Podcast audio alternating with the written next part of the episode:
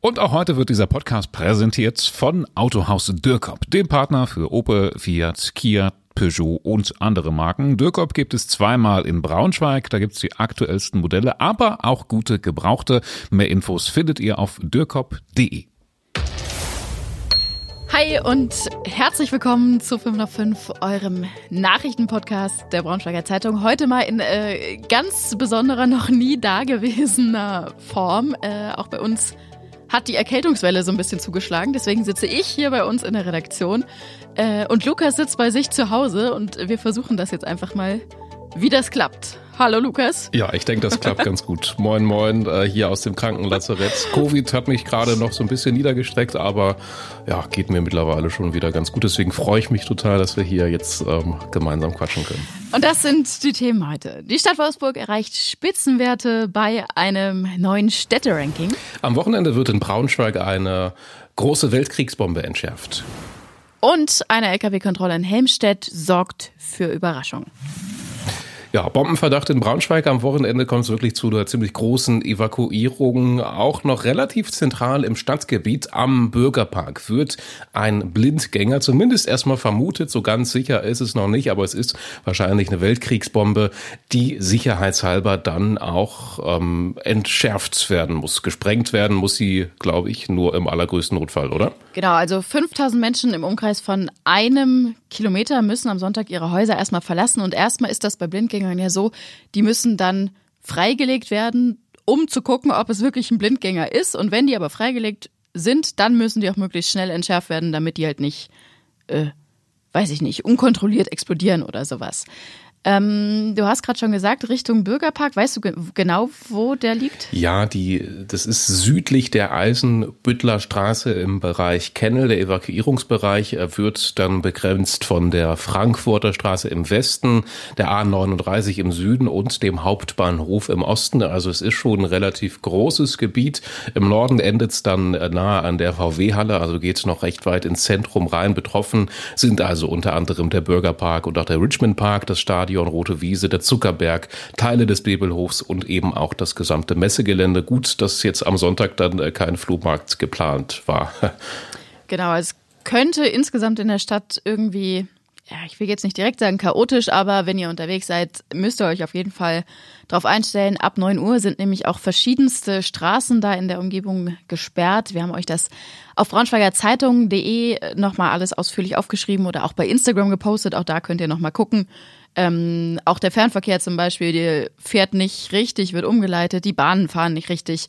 Ähm, entweder ihr bleibt am Sonntag zu Hause oder ihr informiert euch vorher frühzeitig, was wann fährt. Ja, und eine Frage ist ja auch immer, wohin mit einem, wenn man im Evakuierungsgebiet wohnt. Ähm, natürlich ist es immer am besten, wenn man irgendwie bei Freunden, Bekannten, Familie unterkommt. Ansonsten gibt's natürlich auch noch viele andere Möglichkeiten. Eine ist ganz zentral die Sporthalle Naumburgstraße. Da kann man gut unterkommen. Es fahren auch extra Evakuierungsbusse ab 8 Uhr dahin. Sonntagnachmittag soll dann zum Glück äh, wieder alles vorbei sein. Und ja, man kann ja schon immer davon ausgehen, dass da alles glatt geht. Und oft ist es dann ja auch schon ein bisschen früher durch die Geschichte. Geschichte. Gruseliger Moment vorgestern bei einer Lkw-Kontrolle auf der A2 bei Helmstedt. Ja, das Zollamt hat einen LKW untersucht und dann auf einmal Klopfgeräusche aus dem Innenraum gehört. Da war sofort klar, da scheint sich irgendjemand oder auch irgendwas drin zu verstecken. Die Zöllner haben dann lieber schnell die Autobahnpolizei gerufen. Die hat den LKW dann geöffnet. Und siehe da, im äh, Laderaum des LKWs waren tatsächlich vier Menschen. Das waren Männer zwischen 20 und 45 Jahren und ähm, es waren insgesamt drei Männer aus Afghanistan und einer kam aus dem Irak. Die hatten laut den Behörden kein Visum zur Einreise in die Bundesrepublik Deutschland und die Männer selber sagen, dass sie seit vier Tagen in diesem Auflieger von diesem LKW gewesen sind. Der Lkw-Fahrer, der sagt allerdings, äh, dass er schon fünf Tage unterwegs gewesen war. Ja, das kann nicht so ganz passen. Der Verdacht lautet jetzt, dass die Männer eben erst nach Beginn der Fahrt zugestiegen waren. Die Polizei Helmstedt ermittelt da jetzt wegen illegaler Einreiser.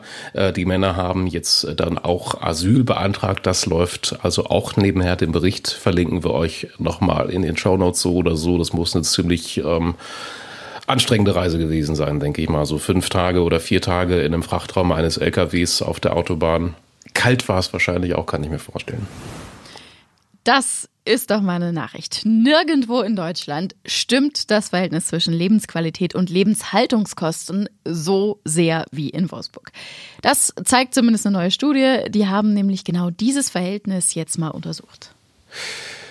Ja, in München zum Beispiel hast du natürlich eine Top-Lebensqualität. Dafür ist aber einfach auch alles sauteuer. Ne? Also diese Lebensqualität muss man sich auch erstmal leisten können. Aber in Wolfsburg dagegen stimmt die Mischung. Und das ist eben der interessante Punkt. Gute Lebensqualität, aber trotzdem nicht zu teuer. Also der perfekte Mix ist das laut dieser Studie in Wolfsburg. Das liegt zum Beispiel an den Mieten, ganz klar. Wohnraum ist zwei Drittel billiger als in München. Das ist eine komische Aussage. Zwei Drittel billiger.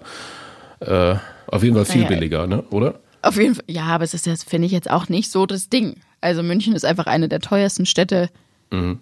in Deutschland unfassbar teuer und ja, Wolfsburg auch im regionalen Vergleich, denke ich, noch recht weit vorne. In Braunschweig ist es dann ja auch schon mal ein bisschen teurer, kann man sagen.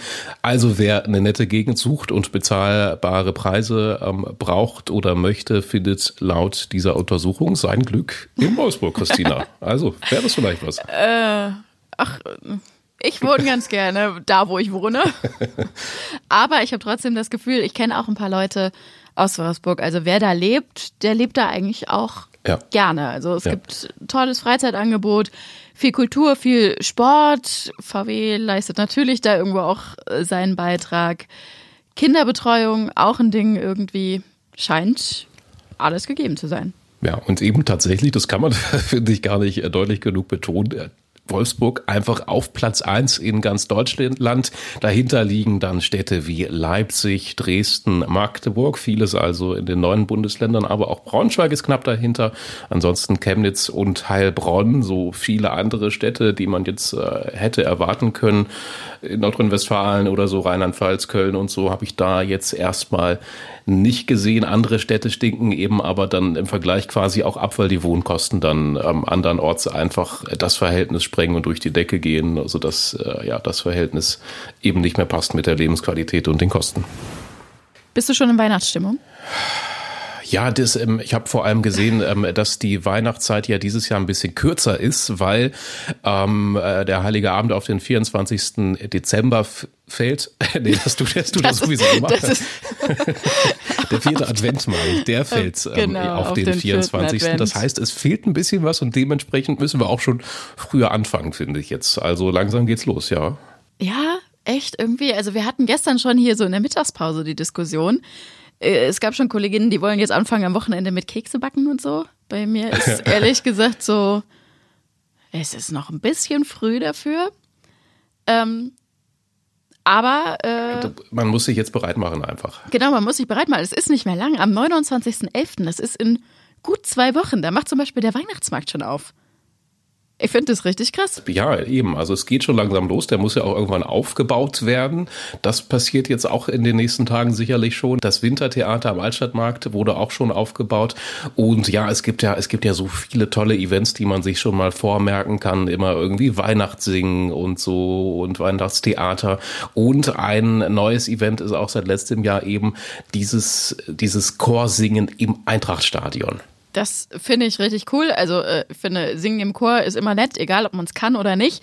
Aber äh, Stimmt, im Eintrachtstadion mit 2000 anderen zusammen ist das irgendwie schon nochmal was ganz anderes. Am 22. Dezember dieses Jahr, Termin schon mal vormerken, äh, 18 Uhr, äh, veranstaltet mit Gerd Peter Münden. Äh, ich denke, der ein oder andere wird den Namen vielleicht schon mal gehört haben oder zumindest die Veranstaltung Klasse Wir singen äh, die ist ja auch ganz im großen Stil mit vielen singenden Kindern, ganz süß. Äh, die veranstaltet er auch. Tickets für das Weihnachtssingen im Eintrachtstadion gibt es ab heute online zu kaufen. So, dann haben wir es auch schon für diese Woche. Ähm, es ist Freitag, da schauen wir traditionell gerne auf die Event-Tipps. Ähm, meinetwegen können wir es ein bisschen kürzer halten, weil ich eh ähm, hier zu Hause gefangen bin. Äh, der Test wird wahrscheinlich auch die nächsten Tage noch äh, positiv bleiben. Ich habe mich trotzdem mal so ein bisschen durchgescrollt, was ich alles verpasse. Morgen auf jeden Fall äh, große Ballermann-Party in Braunschweig. Mia Julia kommt. Die ist ja dann doch für so ein paar äh, Malle äh, Schlager bekannt. Serdo so Mundschuh, Comedian, tritt in Wolfsburg auf. Ähm, Christina, was hast du vor? Was hast du sonst noch so an Sachen auf dem Zettel stehen? Also ich bin noch am überlegen, morgen ist ja 11.11. Ähm, als Oh. alter Karnevalsfreund muss man das natürlich wissen. Ich kenne auch ganz viele, die nach Köln fahren tatsächlich. Hier ist es ja nicht so groß in der Region. Trotzdem, ich Ja. glaube, in der Dornse ist schon auch eine Veranstaltung morgen. Interessant. Ist mir jetzt noch nicht so klar gewesen, dass das jetzt ein Trend zu sein scheint. Aber wenn du das sagst, Ich weiß nicht, also kommt mir zumindest so vor, aber äh, viele von den Leuten, die ich kenne, haben auch einfach eine Verbindung nach Köln. Vielleicht liegt es auch daran. ah, ja, da haben wir es natürlich. Der 11.11. also morgen. Genau. Außerdem, ähm, 11.11. war noch so ein Stichwort Jägermeister äh, launcht, nee, veröffentlicht morgen einen neuen Likör. Ach, die Geschichte. Genau, die Geschichte. Ähm, Ganz, ganz feiner Fusel. Ne? Also, was, was kostet da die Flasche nochmal? Das war ja, das war eine Unsummen.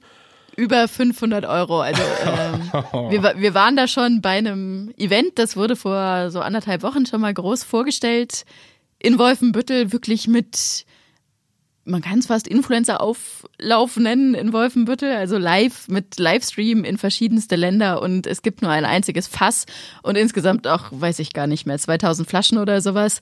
Äh, aber ja, da muss man schon durchaus Fan sein, um so viel Geld für eine Flasche Jägermeister auszugeben, glaube ich. Ja, das ist ja wirklich eine ganz exklusive Geschichte. Ne? Die haben dann wahrscheinlich Influencer aus aller Welt da angekarrt und, und ja so ein mega PR PR-Event draus gemacht. Das können die ja auch, ne? Der kleine Schnapshersteller aus Wolfenbüttel. Ja. Das, das, da war ich echt, das war so das, was bei mir hängen geblieben ist. So krass, jede einzelne Flasche Jägermeister, egal wo die auf der Welt getrunken wird, kommt aus Wolfenbüttel. Die hat den Ursprung, also dieses Grundgebräu sozusagen, das kommt alles aus Wolfenbüttel. Schon spannend. Ich kenne sogar jemanden, der das Jägermeister Geheimrezept kennt. Der hat da mal gearbeitet. Nein. Mal sehen, ob ich es vielleicht noch mal aus ihm auskitzeln kann. Gut, Mission fürs Wochenende steht, würde ich sagen. Genau, und dann hören wir uns am Montag wieder. Kommt gut durch die Zeit, macht euch ein schönes, herbstliches, gemütliches Wochenende und wir hören uns dann am Montagnachmittag wieder an gewohnter Stelle. Bis dahin. Bis dann, schönes Wochenende.